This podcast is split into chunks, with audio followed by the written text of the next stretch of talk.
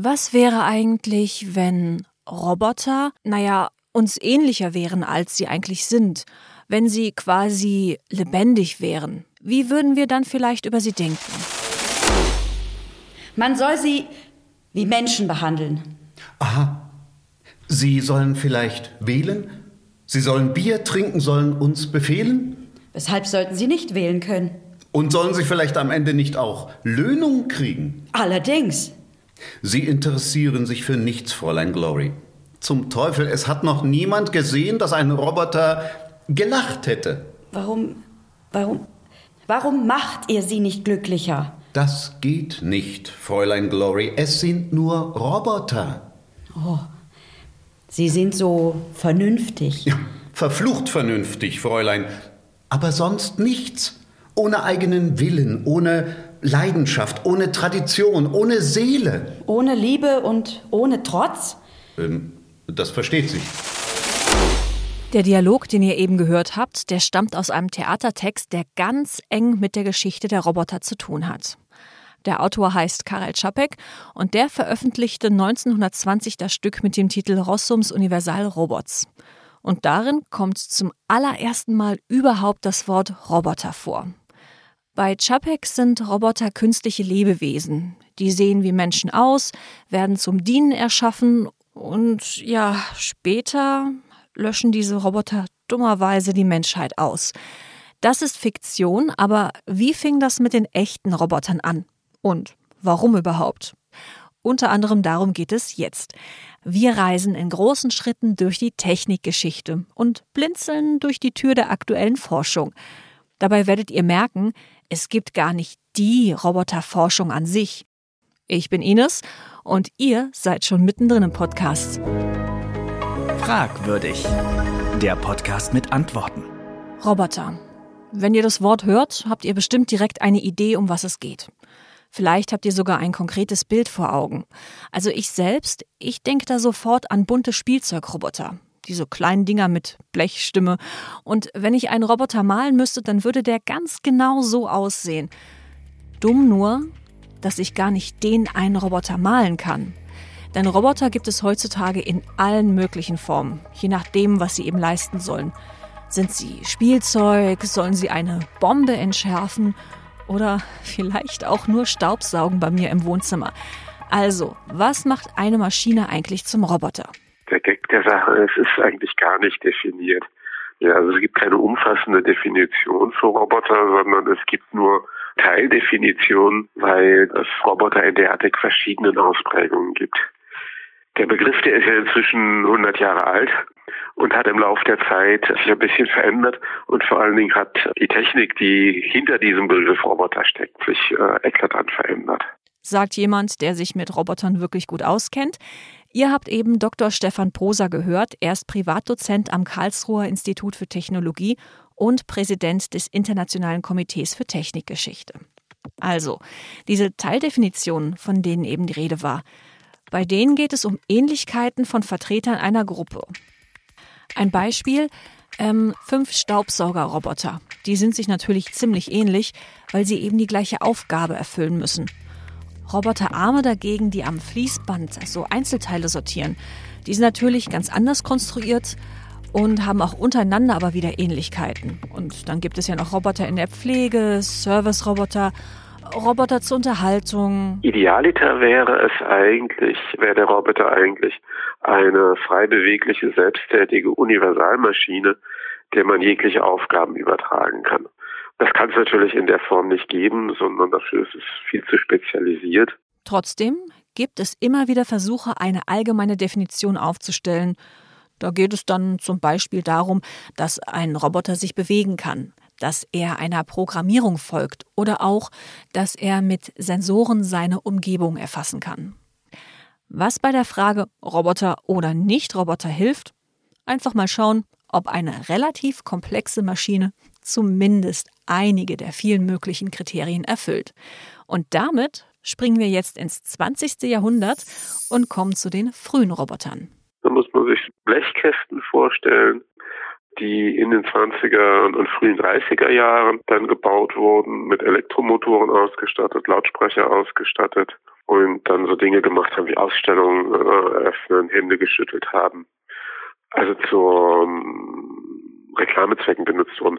Da steckt nicht umsonst in Amerika der Elektrokonzern Westinghouse dahinter. Sein Roboter hieß Televox. Der gehört so zu den ersten. Und zu den ganz frühen gehört auch ein Eric-Robot von einem Erfinder in ähm, England. Und der hat lustigerweise die Kurzform des Chapek-Titels auf die Brust äh, graviert. Dieser Roboter namens Eric, der war von seiner Form her doch recht menschenähnlich. Also der hatte Beine, Arme, Rumpf, einen Kopf, alles da. Und trotz dieser Form sah Eric mit seiner Hülle aus Metall eindeutig nach Maschine aus. Es gibt sogar noch alte Filmaufnahmen, die könnt ihr im Internet finden. Und auf denen ist zu sehen, wie Eric einen Arm hebt oder den Kopf dreht oder von einem Stuhl aufsteht. Eric wurde damals als Attraktion für eine Ausstellung in London gebaut. Und die Begeisterung war damals so groß, dass er sogar auf US-Tour gegangen ist. Eric! Eric, schau hier rüber! Eric! Ja gut, ob das jetzt genau so geklungen hat damals, das ist jetzt nicht so ganz ähm, belegt. Aber dass es damals einen großen Wirbel um Roboter gab, generell, das schon. Geschuldet war das dem Zeitgeist. Ich glaube, es zeigt, wie Technik an Bedeutung gewonnen hat. Das 19. Jahrhundert ist ja eines, in dem figürliche Automaten in Raummengen auftauchen und dann durchaus auch im Wohnzimmer in bürgerlichen Haushalten stehen. Also das, was im Barock dann als Einzelstück gebaut wurde und im höfischen äh, Bereich zu finden war oder auch in der Kirche, taucht dann in den Privathaushalten auf.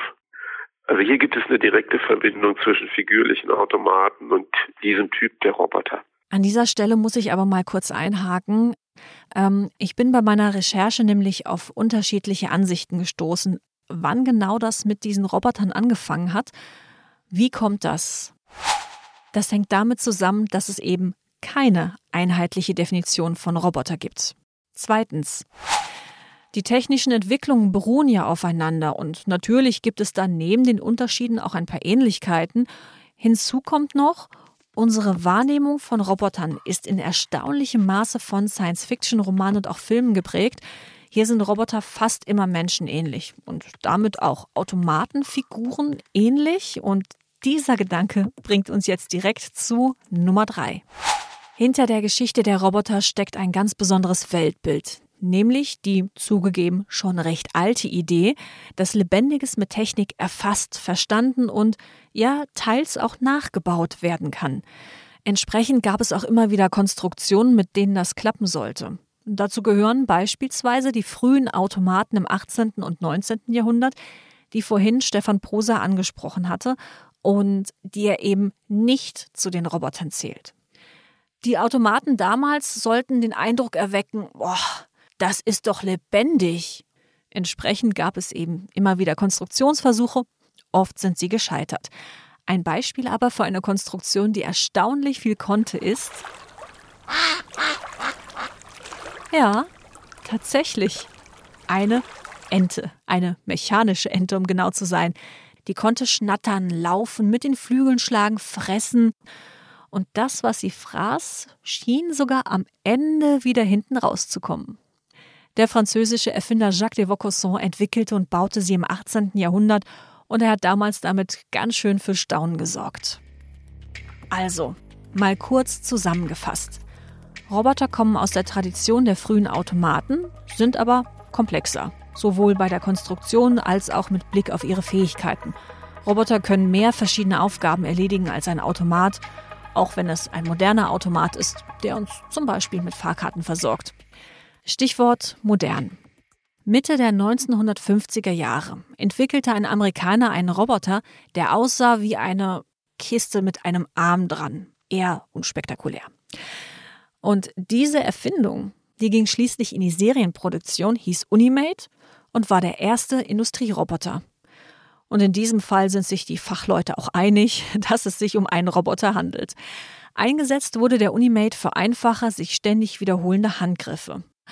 Die Erfindung des Unimate ist ein richtiger Meilenstein in der Technikgeschichte obwohl die Industrieroboter nicht gleich nach ihrer Erfindung direkt überall zu finden waren. Bis die dann wirklich äh, in größerem Maße eingesetzt werden, vergehen etwa 30 Jahre, so dass man sie seit den 1980ern hat.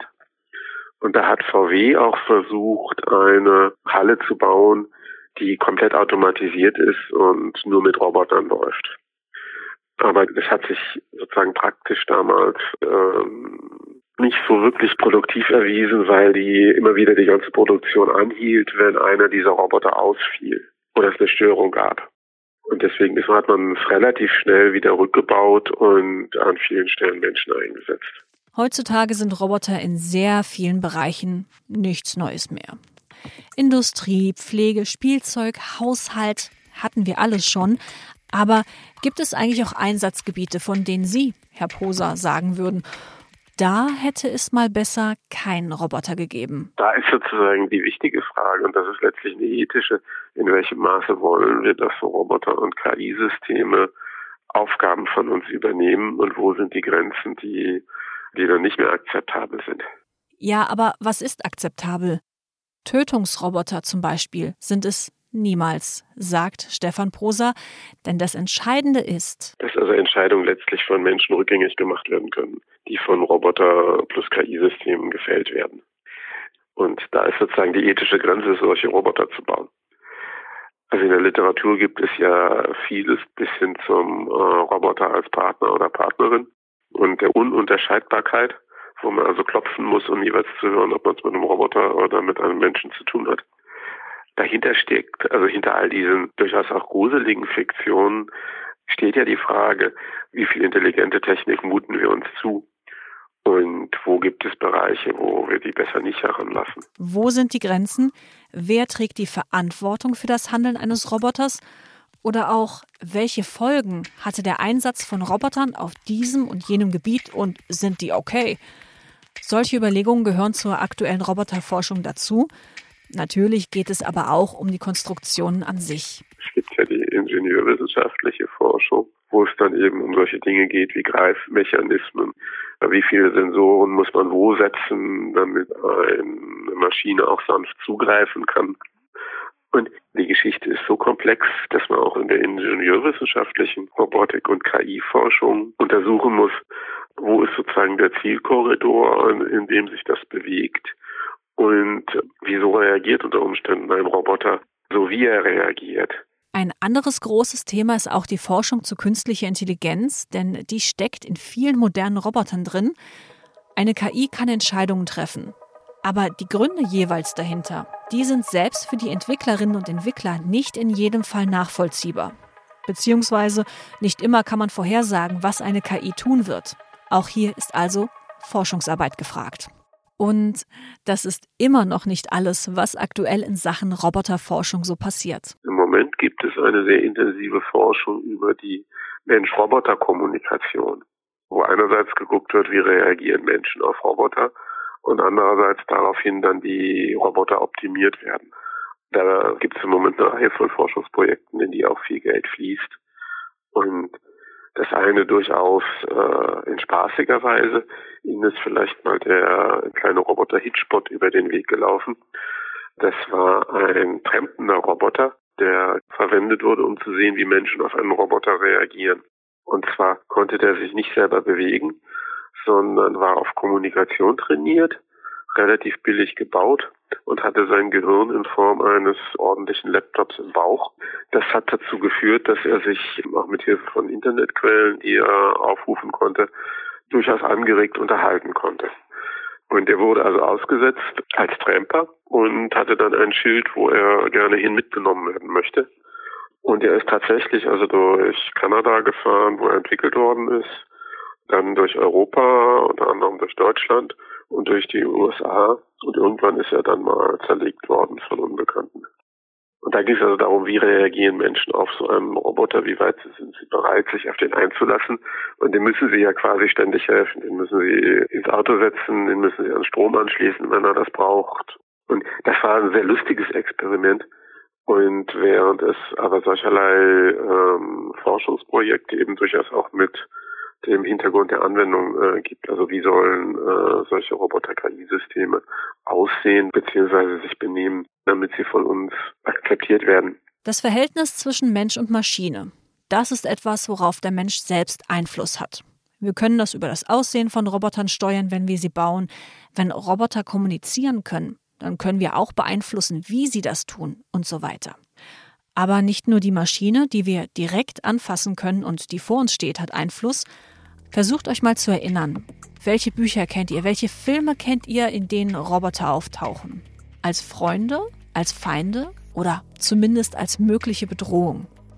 Auch die fiktionalen Roboter prägen unsere Vorstellungen. Und diese Verknüpfung von Medien, Robotern und Gefühlen, das könnte dazu beigetragen haben, dass viele von uns inzwischen eine Vorstellung haben, um was es geht, wenn wir das Wort Roboter hören. Ihre mediale Wirkung ist fast größer oder über viele Jahrzehnte unendlich viel größer gewesen als ihr tatsächliches Vorhandensein. Und das ist ein ganz, ganz erstaunliches Phänomen. Jedes Kind weiß heute, was mit dem Begriff Roboter anzufangen. Das ist wahrscheinlich in den 60er Jahren auch schon so gewesen, weil es eben diese Roboter als Kinderspielzeug gegeben hat und sie in allen möglichen Publikationen immer wieder auftauchten und auch mit äh, so wunderschönen Verheißungen einer besseren Welt verbunden waren. Mehr Antworten in der nächsten Folge von Fragwürdig, dem Podcast der Experimenter.